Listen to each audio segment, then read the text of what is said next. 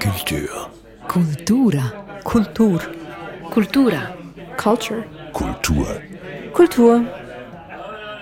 Dies ist der Kulturstammtisch am Mikrofon Eric Facon. Hallo und herzlich willkommen. Zu Gast sind wir heute im Kulturmuseum in Bern. 48 Quadratmeter Kultur im Breitenrheinquartier. Und hier wollen wir heute über Jazz reden, über einen ursprünglich afroamerikanischen Musikstil, der in unzähligen Spielarten existiert. Jeder hat seine eigene Idee, was das eigentlich ist.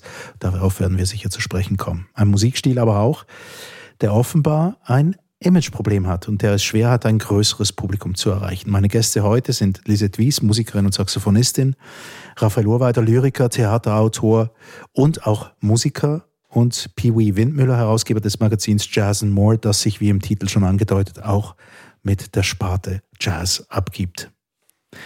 Ich fange gleich an bei einer relativ gewichtigen Frage, nämlich was ist das eigentlich, Jazz? Über was reden wir heute? Also Jazz für mich ist, neben dass es ein Musikstil ist, vor allem Freiheit, Improvisation und Kreativität. Die soll man ausleben in dieser Art Musik. Die Kulturen sollen zusammenkommen und äh, einen coolen Drive entwickeln. Das ist ganz simpel. Ähm, für mich ist Jazz äh, warm und wohlig und, und irgendetwas, äh, ein Stück Geborgenheit, irgendwo ein Stück Heimat für mich.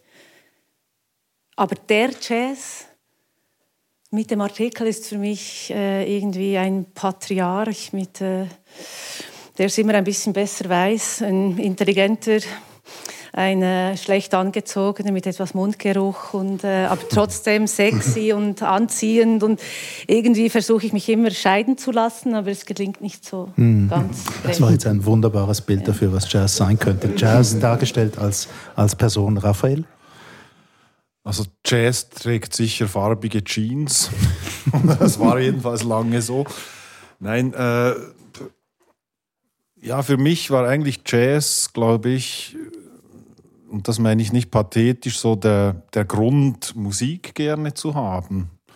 Also jetzt historisch gesehen, ich habe sehr lange, also von sieben bis circa 15-jährig mich abgemüht am klassischen Klavier und habe nie irgendwie ein Erfolgserlebnis gehabt. Und dann habe ich irgendwann mal angefangen, Jazz zu hören und andere hören Jazz zu spielen und dann fand ich einfach, ah, okay, das gibt's auch noch. Und das würde, also hat mich, es hat mich immer mehr in, also am Anfang jedenfalls immer, hat mich das Jazzige an der Musik mehr interessiert als der Pop zum Beispiel. Mhm. Aber was denn genau eben die Freiheit?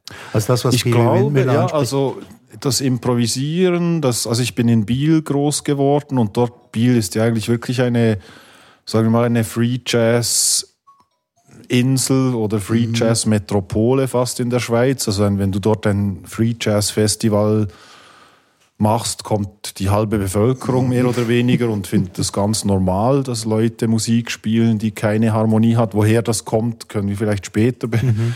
bereden. Und ja, die, also die Freiheit, glaube ich schon auch, ja, war, war so im Zentrum. Jetzt haben wir ganz verschiedene Standpunkte auch gehört. Also seine ist, wer seine Musikkarriere dort anfängt, du hast auch von einer, von einer Person geredet, quasi der Jazz als, als, als Mensch, der auch ein Image hat. Und bei dir ist es auch ein Ausdruck von Freiheit, vielleicht irgend sowas mit, mit einem Lebensmotto vielleicht auch. Ist es so?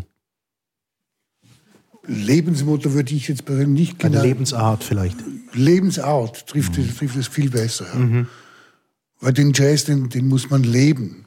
Und wir kommen eben vielleicht auch später noch mal auf, der passiert nicht im Kopf, sondern der passiert im Bauch. Das ist ein Lebensgefühl. Nun gebe ich euch ein paar Klischees. ihr, ihr, seid gewarnt worden. Ich, ähm, das Ganze geht ja darum, um die Imageprobleme, die der Jazz eventuell hat und von denen man immer wieder hört. Und ich gebe euch mal ein paar Klischees, auch in Adjektiven, ähm, was, jetzt, was jetzt Jazz ist und ähm, vielleicht in den Ohren und den Augen des großen Publikums vielleicht auch ist. Also verkopft, fern vom Publikum, steht es ein bisschen sehr ernsthaft. Mir hat eine Musikerin mal gesagt, das, sei, das seien doch, wir reden jetzt über die Konzerte, bei denen niemand lächelt auf der Bühne. Mhm. Ähm, nur an musikalischer Kompetenz interessiert und, und eigentlich auch nicht so richtig an Gefühlen. Wer möchte reagieren? Ja, ich finde, das trifft ziemlich zu. Also äh, es gibt immer natürlich andere Erlebnisse, also sonst würde er ja gar nicht mehr existieren und niemand käme äh, überhaupt noch an Konzerte. Also, aber ich finde, diese Klischees treffen schon ziemlich zu und ich, äh, ich finde das Problem, dass es halt sehr äh, oft einzelne Individuen sind, die diesen Stil spielen, die sehr auf sich konzentriert sind und ähm, vor allem sich im Fokus haben und irgendwo oft nicht begreifen, äh, dass sie auch Dienstleister sind, irgendwie. Also ich denke, wir sind Dienstleister und Dienstleisterinnen. Wir machen Musik, die Leute kommen, um uns zu hören und zahlen auch dafür. Und ich, es ist meine ähm, Verantwortung, einen guten Abend zusammen mit diesen Personen zu verbringen. Und ich denke, man muss auch Menschen gern haben, um das zu machen. Sonst kann man es auch für sich selber machen, ohne Publikum. Und ich denke, das, also das, die Bemühung, Leute abzuholen, und nicht in seiner Welt zu sein und, und, und eben verkopft und auf sich konzentriert und äh, sich nicht zu bemühen, das finde ich ein großes Problem. Also es fängt bei Ansagen an, die fehlen mhm. oder ja, die schlecht sind. Ja. Die Überlegung überhaupt, ich stehe, also ich bin auch optisch hier, also ich kann mich auch überlegen, wie ich mich anziehe und wie ich mich bewege und überhaupt, also es ist da nicht ob ein Podcast wie hier, ja, ob ich mich überhaupt bewege. Und ähm, das, ich finde, das ist ein Riesenproblem und das ist eine Verantwortung und auch, also mein Ehrgeiz auch, die Leute einfach zu holen. Auch wenn ich jetzt, also ich habe es auch schon erlebt, vor falschem Publikum aufzutreten. Also das passt irgendwie nicht zusammen. Da kann man einfach denken, okay, die sind alle doof und verstehen meine Musik nicht. Aber man kann auch denken, die hole ich einfach jetzt. Mhm. Und zwar um jeden mhm. Preis. Und das ist, also mit meiner Band gelingt das. Mit unserer eher sperrigen Musik gelingt das. Mhm. Auch im Wallis, äh, irgendwie in ein Bergdörflein. Sogar, sogar im Wallis. sogar. Ja. Aber das ist, ja, werden wir uns bemühen. Ja, ich habe schon sehr viele Diskussionen geführt oder führen müssen über Lyrik oder über Poesie. Und ich glaube, Jazz hat ein sehr ähnliches Problem, nämlich der Definitionsrahmen. Also weil wir tun jetzt so, als wäre Jazz eigentlich klar definiert, was das ist. Mhm. Aber ich glaube, es ist ja oft eine Negativdefinition. Mhm. Also zum Beispiel Lyrik in Deutschland ist einfach alle Literatur, die nicht Spaß macht und die keiner begreift, das ist Lyrik. Also es wird ja irgendwie so oder ja. Also verhält sich die Lyrik zur Prosa so wie der Jazz zum, zur restlichen Musik, ungefähr so? Ja, also jedenfalls zur Pop poppigen, zum poppigen Teil der Musik schon ein bisschen, weil ich glaube, sobald etwas dann zu viel Spaß macht, wird sie aus dem Jazz ausgeschlossen. Irgendwie. Also, weißt du, ist Eddie Harris, ist das noch Jazz ja. oder ist das zu viel Funk, ist zu viel Funk drin und dann ist Funk. Ja, aber ist Funk so. nicht auch Jazz? Ja, eben. Oder ist Hip-Hop Jazz oder so. Also, und ich denke ja. eben bei der Lyrik ist das gleiche Problem. Wenn man zum Beispiel sagen würde, alle Songtexte sind auch Lyrik, dann wäre die Lyrik die erfolgreichste Gattung der Literatur. Aber es wird einfach irgendwie wie ausgeschlossen und die Lyrik wird so definiert, man weiß nicht von wem, von der Akademie oder von, von, von der Kritik und, äh, und dann wird einfach alles, was erfolgreich ist, mal ausgeschlossen. Also, weißt du, es ist ja auch, ist ja auch so, ich meine, du sagst ja auch nicht, ich spiele jetzt Jazz und will damit erfolgreich werden, sondern du sagst, ich mache Musik und weiß, dass ich auch Dienstleisterin bin. Also, aber du definierst ja nicht deinen Stil. Also ich will jetzt Jazzmusikerin sein und alles andere interessiert mich nicht oder so. Oder also stelle ich mir mal vor. ich habe bemerkenswert gefunden, was Lisette gesagt hat. Mhm. Ich bin auch für die gute Stimmung verantwortlich. Mhm. Das höre ich selten von Jazzmusikern. Die stehen auf der Bühne, finden sich das Größte und das Publikum geht ihnen, sorry, am Arsch vorbei. Mhm. Und das wird auch nicht in den Schulen gelernt, das Entertainment. Ja, aber das kann man auch nicht lernen in den Schulen. Sie versuchen es ja schon, einem das zu lernen, glaube ich, heute. Aber also ich weiß nicht, ob es ein Fach Bühnenpräsenz gibt. Doch, das gab es bei uns. Aber das, glaube ich, weiß nicht. Ich war da nicht.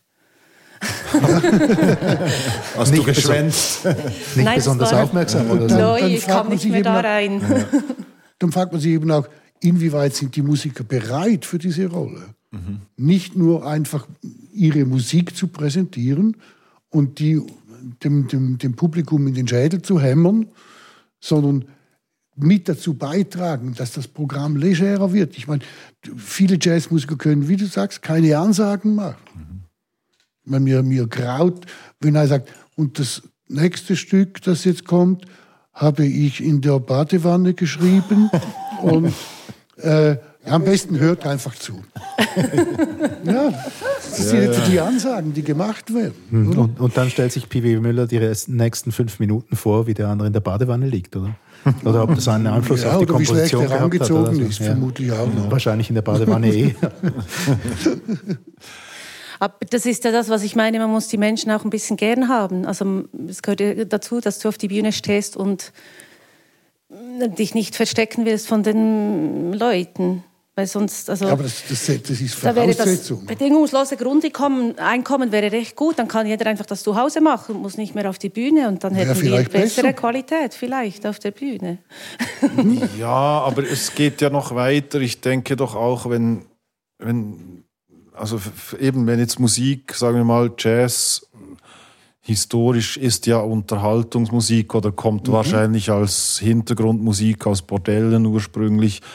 Ähm, und es darf ja auch, es darf ja auch Leute geben, die das Publikum vielleicht nicht mögen oder sch- schüchtern sind oder so, aber die Musik müssen sie doch begreifen und die Musik muss ja irgendwas bewegen im Publikum. Also kann mir ja keiner sagen, ich mache super tolle Musik und die Leute langweilen sich, weil dann ist nicht gute Musik. Also, also oder dann müsste man für mich die Musik neu definieren irgendwie. Also ist, Aber ist der Rahmen eben, also wir reden jetzt sehr viel über einen Bühnenauftritt, aber an und für sich geht es ja auch um das, was auf der, auf der Sch- Schallplatte, auf dem Tonträger dann, dann stattfindet, vom MP3 bis zur CD. Ähm, dort ist ja etwas ganz anderes, oder? Also ich glaube, das Problem hat ja mit diesem, vielleicht mit, wirklich mit dem öffentlichen Auftritt zu tun.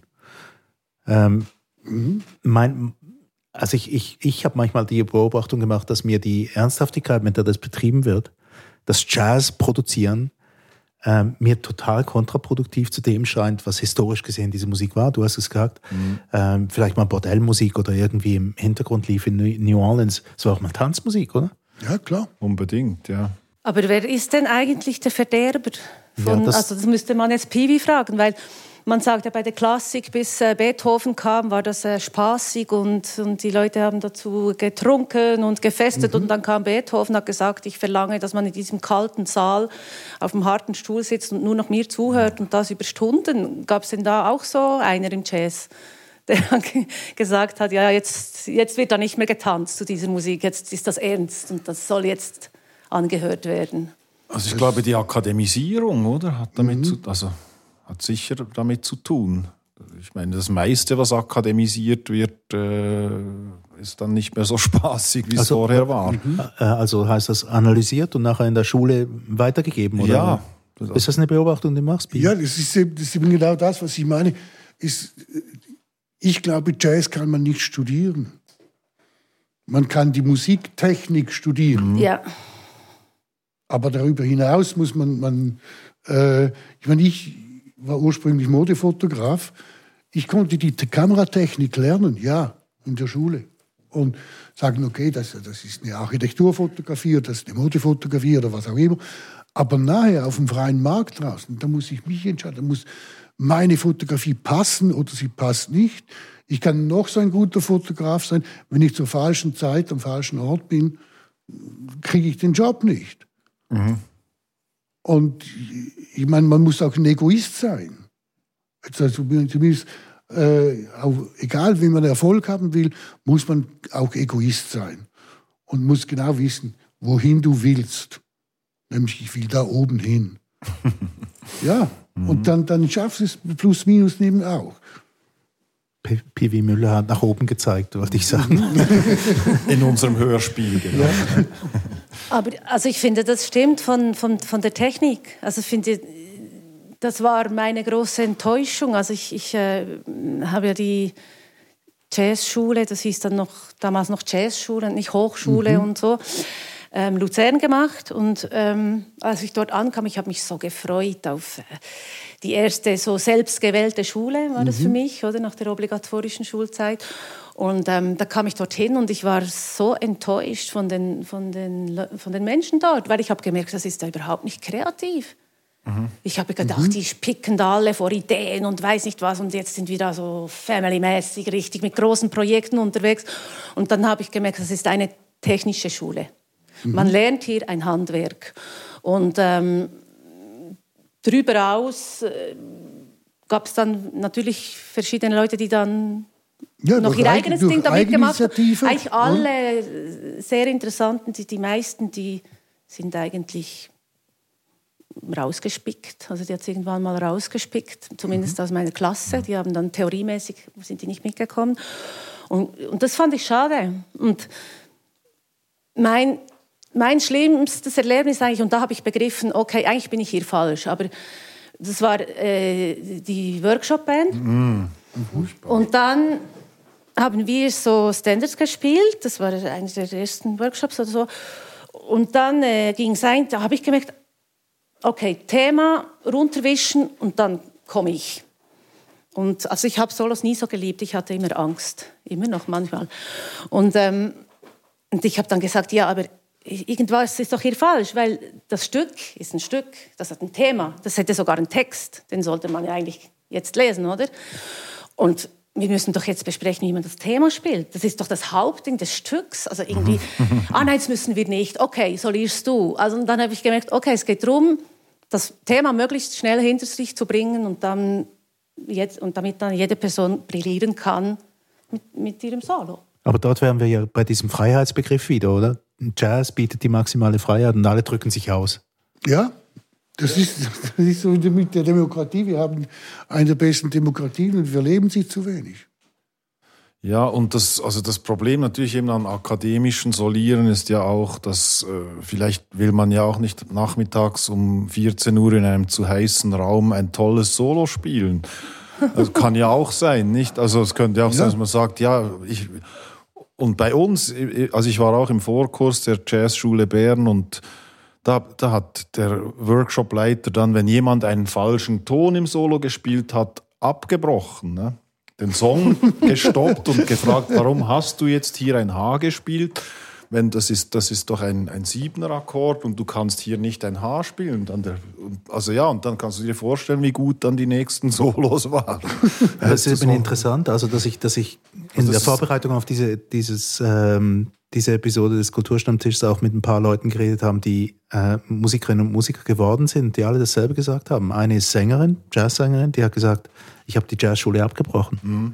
Schlicht und einfach, weil ich etwas nicht, nicht gelernt habe. Ich habe ganz viel über, über musikalische Theorie gelernt, aber Singen habe ich nicht gelernt. Das ist die Jazzsängerin. Also mir hat einfach sehr viel, mir hat es viel gebracht, weil ich dann aus Protest eigentlich angefangen habe, Hip-Hop zu hören, weil das so die, die Anti-Theorie-Musik war damals.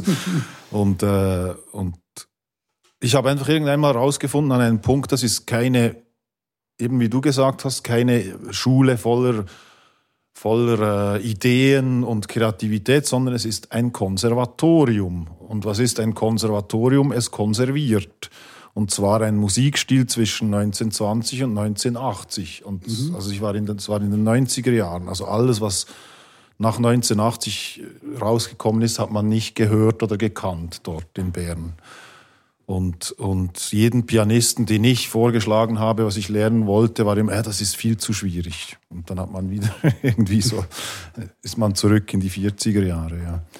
Und ich wollte ja nicht ans Konservatorium, deshalb ging ich an die Jazzschule. Und als ich dann herausgefunden habe, das ist auch ein Konservatorium, habe ich es abgebrochen. Ja. Aber es ist schon noch interessant, jetzt sind wir da, dass man, dass man ähm, Jazz studieren kann. Man geht also an eine, an eine Musikschule. Aber von dem allein wird man nicht elitär, oder? Und wir haben es jetzt ein bisschen vom, vom Elitären gehabt, dass diese Musik manchmal ausstrahlt. Und du hast vorhin die Frage gestellt, ja, wer ist jetzt eigentlich Wer, wer verursacht das eigentlich? Ich frage mich das manchmal auch. Also ich habe jetzt etwas hingeworfen vorhin im, im, im Gespräch, das wir geführt haben, bevor wir jetzt zur Aufnahme geschritten sind, und zwar wegen äh, Willisau, Jazz Festival Willisau, wo ich manchmal Abende verbracht habe, äh, wo ein Publikum da stand und man sah, sahen ein bisschen aus wie mein Chemielehrer in den 70er Jahren. Und, äh, und alle hatten so diesen Gesichtsausdruck aufgesetzt, ähm, ist jetzt das noch Jazz oder gehört das dazu oder gehört das nicht mhm. zu? Und wenn man mir es gesagt hat, entscheide ich dann, ob es gut ist oder nicht. Irgendwie so. Aber die standen nicht, die saßen. Ja, zum Teil standen sie eben schon, ja. schon abmarschbereit. Das ah, ist ja okay. ja, aber nicht zum Tanzen oder so, sondern ja, bei aber, der Zug fährt. Ja. Aber ist unsere Schwierigkeit nicht auch mit dem verbunden, dass manchmal so, mich erinnert das ein bisschen an die Kulturauffassung in den 70er Jahren vielleicht noch, 80er Jahre, dass man gewusst hat, hier ist gute Kultur und dort ist schlechte. Und dass es quasi sich auch auf die Musikerinnen und Musiker übertragen hat. Meine Musik mag, mag nicht die erfolgreichste sein, aber es ist doch die wertvollste. Dass man daraus irgendwas zieht. Was meint ihr? Also du meinst das Bewerten von gut und schlecht? Ja, genau. Ist, also das habe ich extrem so empfunden und ich finde es auch lustig, wie ihr so von Freiheit spricht. Jazz ist Freiheit. Das war für mich nie Freiheit. Das war Zwang und Angst und und, und bewertet zu werden. Und also ich habe fürchterliche Erlebnisse mit diesem Jazz. Das ist erst eigentlich so, als ich, mich, als, als ich dann äh, Abstand genommen habe und, und so gemerkt, okay, ich, es ist mir jetzt eigentlich auch egal, was die anderen denken. Erst dann und ich spreche so von Freiheit. Ja, es ist halt, es ist halt theoretische. Freiheit, so wie Sozialismus mhm. eigentlich auch zur Freiheit führen sollte, nicht? sollte Jazz auch einen befreien. Es ist halt theoretische Freiheit. Also musikalisch, ich finde, wenn ich, wenn ich guten Jazz sehe oder höre, dann spüre ich diese Freiheit schon. Nicht beim selber produzieren vielleicht oder eben nicht in einer Schule, aber es ist ja auch so wie, ich meine, Lyrik sollte auch Spaß machen, aber die meisten haben die Erinnerung, dass sie aufstehen mussten in der Schule und ein Gedicht aufsagen, das sie auswendig gelernt hätten sollen und nicht gemacht haben. Das ist für viele, also Lyrik ist für viele, eine, haben sofort eine allergische Reaktion, aber das hat auch mit der Akademie was zu tun und nicht mit der Lyrik ja. selbst. Also gute Lyrik ist auch Freiheit eigentlich, nicht? Also. Aber ich, äh, also ich, ich spüre diese Freiheit oder dieses Gefühl auch, aber lustigerweise eher, wenn ich äh, alleine Schall, zu Hause. Schallplattenaufnahmen alleine zu Hause aus mhm. den 60er Jahren höre. Ja, ja. Spüre ich mhm. dieses Gefühl mehr, als wenn ich diese Musik jetzt live hören gehe. Das mhm. finde ich also schon fragwürdig.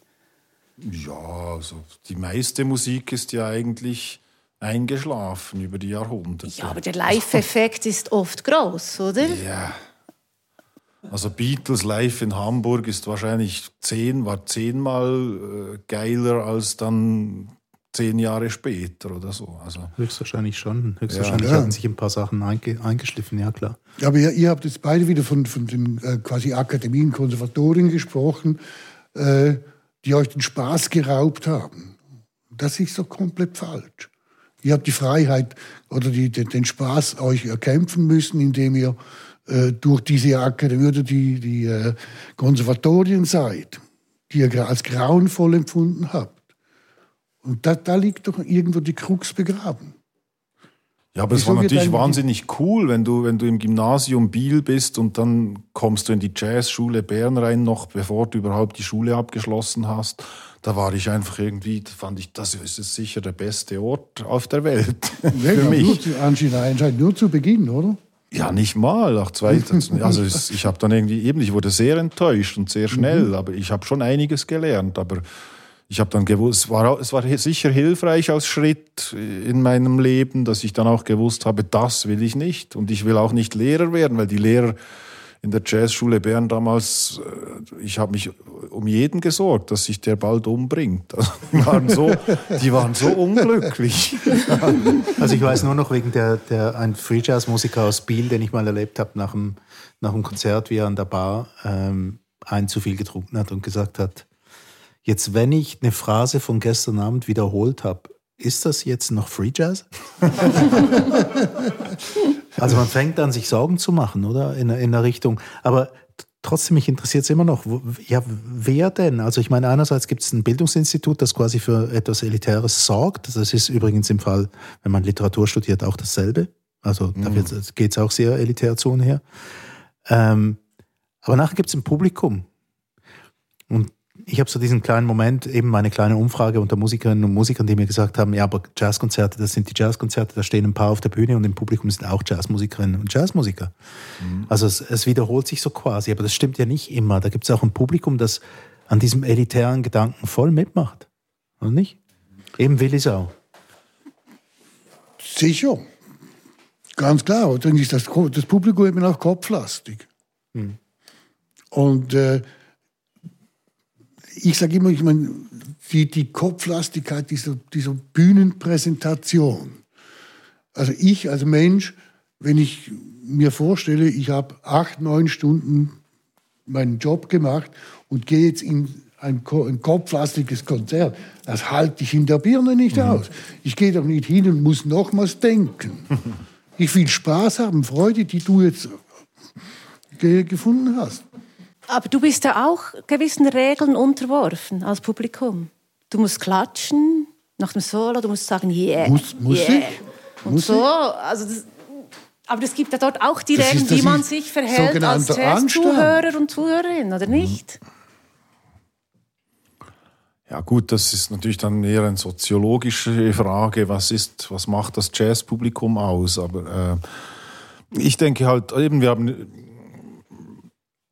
also ich weiß einfach von, von Musikern in New York, wie die zur Musik kommen oft. Und das sind einfach Leute, die drei, vier Wochen in der gleichen Kneipe jeden Abend spielen. Mhm. Und so, ich glaube, das, weil so hast du einfach dann einen ganz normalen Umgang mit dem Publikum und, und ich meine, ich habe da weltberühmte Stars gesehen, die man hier nur in, in Montreux weit weg auf der Bühne sieht und so. Und die haben mir fast den Basshals an den Kopf geschlagen. Ich war ja. so nahe. Und Eintritt kostet 5 Dollar und du kriegst noch ein Bier gratis. Aber die spielen dann einfach drei, vier Wochen durch und für die ist das dann eigentlich also und dann kannst du ja gar mhm. nicht mehr am Publikum vorbei Musik machen. Ja, das ist einfach nicht ja, die Nische. Also du wirst dann auch rausgeschmissen, weil die Leute nicht mehr kommen, ja. Aber es ist dann nicht in der Nische, in, in der man sich so wohlfühlt und gleichzeitig ja, so überlegen fühlen kann, oder? Nein, es hat einfach eine andere Präsenz und eine andere Dringlichkeit. Und eine andere Größe auch, oder? Also ja, indem es aber in einer ganz kleinen, also es sind Bars in dieser Größe wie dieser Superkulturmuseum. Äh, ja klar, jetzt kann also man sich fragen, wie, wie, können sich die, diese Weltstars das leisten, indem sie eben in Montreux die Kohle abholen. Ja, genau, das, das war ist, ja immer das so. Die Sommertourneen, die Festivaltourneen, die die machen und in Europa garnieren sie. Mhm. Und mit dem finanzieren sie sich letztendlich dann in Übersee eben die Bezahlt, kleinen Konzerte. Ja, und bezahlte Proben sozusagen. Ja, genau. Auch, ja. die ja, Working Bands, oder? Mhm. Meine, das macht Wayne Shorter und, und, und so, die haben das längst vorgemacht, auch Miles. Ja, ja, und, und ich meine, die meisten Schweizer Jazzmusiker, oder viele jedenfalls, die sind ja auch noch zum Geld verdienen mit anderen Bands unterwegs, also sehr viele. Und Aha. also von wegen, die wissen ja auch, wie man dann so Schlagzeug spielt, dass es auch den Rockfans gefällt oder also dass man ja. ein bisschen anderes T-Shirt anzieht als sonst. genau. also, das, äh, das ist das dann auch. Die Wort, das T-Shirt mit dem meisten T-Shirt weg. Genau, ja, ja, einfach irgendein Aber Schriftzug muss sein. Ne? Die Freiheit, die wir am Anfang angesprochen haben, ist das nicht etwas, was, was wir als handwerkliche Freiheit bezeichnen könnten? Aber das heißt ja noch nicht mhm. Freiheit in den Köpfen. Ja, also ich, man ich finde, also wenn ich äh, die Jazzmusiker, Musikerinnen gibt es ja nicht so viele, ähm, und mich anschaue, dann finde ich also ehrlich gesagt die wenigsten frei, die wenigsten speziell innovativ. Mhm. Also, also, ich weiß schon gar nicht, was das Wort innovativ heißt, ehrlich gesagt. Das wird ja immer wieder. Ja, oder, oder dass sie einfach vor Ideen sprühen. So. Mhm, okay. Also das ist, ich meine, das gibt es schon. Es, es, gibt ja überall äh, auch diese Querköpfe und die vor Ideen sprudeln. Aber, aber ich finde, es gibt äh, viele Leute, die, die, an denen sehe ich nicht viel Freiheit und sie leben sehr äh, seriös, sehr geordnet, sehr ähm, in Strukturen und sehr gesund. und warum machen sie es dann? Denkst du? Also was ist dann, warum sind sie nicht zum Beispiel Velokuriere oder Oder Rockmusiker. Oder Rockmusiker. Und, und, oder Popmusikerin. ich, ich mag mich an ein Gespräch mit Bruno Spörri erinnern. Der hat gesagt, weißt du, wir hatten es früher viel besser, weil wir, hatten, wir arbeiten den Tag durch und konnten abends die Musik machen, die wir wollten, weil wir waren nicht darauf angewiesen, auf die Kohle vom Musizieren. Also konnten wir unsere Ideen durchbringen, kein Problem. Und wie, also der hat einfach, also der war, würde man heute sagen, Hobbymusiker sozusagen. Heute würde man Hobbymusiker dazu sagen, ja? Genau, ja, ja. Freizeitklimper oder was auch immer. Wobei er doch sehr viel Geld eine Zeit lang verdient hat, aber mit Werbemusik. Ja, zu mit. Jingles, mit Mit Jingles Jing- und dann ja. mit seiner ganzen Computerisierung Ja. und all dem Zeugs, oder? Und, äh, aber das ist ja legitim. Ja, und heute sind halt viele Musiklehrer oder Musiklehrerinnen und dann machen sie noch Jazz. Ja, und abends spielen sie dann ein Konzert. Ja, Ja. aber sie haben halt mehrere Bands und dann, das ist Ja. auch ein Problem. Also ich, ich denke, nebst der Akademisierung, was ich auch ein Problem finde, also vor allem, weil die haben ja jetzt, glaube ich, fünf Tage Schule. Wir hatten zwei Tage und als der dritte Tag kam, da haben wir rebelliert und gesagt, das geht nicht, wir müssen doch üben, wir müssen doch die, die, die, die. Aufgaben machen und leben und spielen und so. Und das ist dann noch viel schlimmer geworden. Also ich weiß gar nicht, wie die das machen. Und, Ja, aber heute ich sind das Vollzeitstellen. wie bitte? Heute sind das Vollzeitstellen. Ja, das Ja. ist also wirklich, ja. Also dann, aber ich finde auch, dass das äh, strukturelle Problem ist ähm, das Problem von zu vielen Bands. Ähm, die, die Musiker und Musikerinnen sind in zu vielen Bands. Sie sollten sich konzentrieren, das runterbrechen. Es hat, sie, sie spielen an zu vielen verschiedenen Orten. Ich finde das von Steady Gigs finde ich super, ein super Modell. Und da sagt man, ja, da, da kommt ja niemand oder am Montag kommt ja niemand.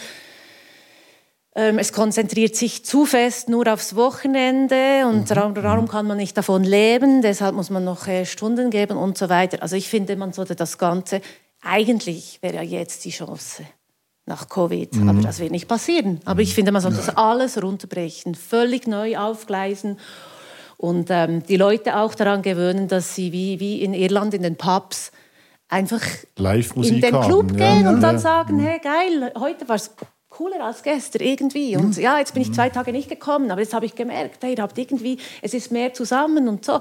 Das gibt es ja hier nicht. Es gibt ja keine Entwicklung von diesen Gigs, oder? Also, es gibt ein paar Lokale, die das Ja. machen mit diesen Steady Gigs, oder?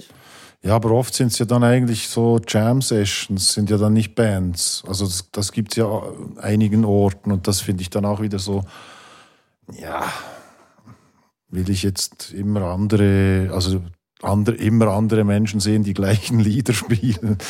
Ist ja auch ein bisschen. Also, Ja, es, es gibt ja auch Leute, die erschrecken, wenn sie hierher kommen und dann merken, dass alle immer aufpassen, wenn sie musizieren. Gerade Leute aus Irland haben mir das schon erzählt, dass sie das wahnsinnig störend finden, weil sie früher in, bei Konzerten in Irland war das halt eine weitere Lärmquelle im Pub. Da sang jemand und schön und vielleicht auch und, und man hat ab und zu mal zugehört, aber nicht so alles wurde so wie in der Kirche entgegengenommen als Frontalunterricht.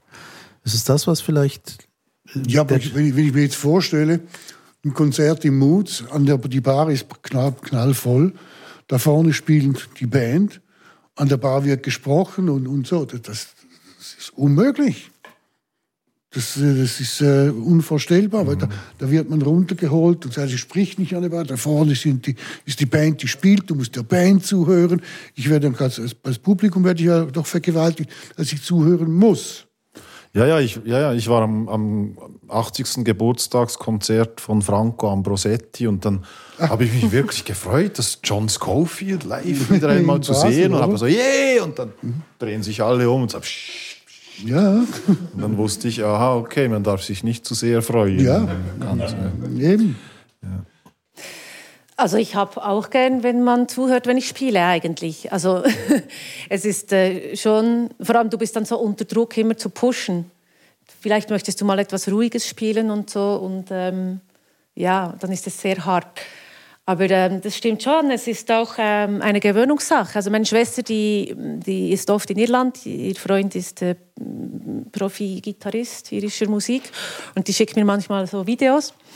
Und dann hat sie mir so ein, er hat ein Solo gespielt in einem Pub. Und das war wirklich unglaubliche Lärmquelle. Ich habe gedacht, ja, aber leidet der nicht? Mhm. Und das ist normal. Mhm. Der spielt dort, aber ja. spielt äh, jeden Abend dort. Und dann haben sie irgendein, äh, bei einem anderen Video haben sie als Band eine Ballade angestimmt und plötzlich wurde es ganz, ganz, ganz still und mhm. niemand sprach. Und das war so ein magischer Moment. Und äh, ich fand es eigentlich schön, wie das so mitlebt. Mhm. Auch das Publikum manchmal ein bisschen lärmig, dann sind sie wieder ruhig und hören zu. Also es lebt schon mehr, glaube ich. Das ist eben Live-Musik für mich. Jazz, immer. Ja. Okay. Ja, das ist ja auch noch eine Frage. Weißt? Es gibt ja auch Studioalben oder so. Oder, Klar, sicher. Oder so äh, Mike Westbrook Orchestra oder so, das eigentlich dann wie Orchestermusik ist äh, und gar nicht unbedingt für Live designt oder dann eher so halt, ja. ja. Gut, wir haben jetzt äh, genügend über den Jazz abgerocht. Entschuldigt das Wortspiel. es gibt abgejazzt, gibt es jetzt noch nicht. Mhm. Ähm, ich wollte zum Schluss noch, noch auf etwas zu sprechen kommen, was mir wichtig wäre. Wäre es denn möglich, eine Charmoffensive zu machen für, für einen Jazz? Den Leuten beizubringen, dass das gar nicht so wahnsinnig unerreichbar ist manchmal als Musik? Müsste man allen beibringen, Tanzschritte zu machen? Oder? Nein, ich mache das eigentlich oft. Also wenn ich mit, mit Menschen, die ich einigermaßen gut kenne, Musik höre, spiele ich immer irgendeinmal auch noch Jazz.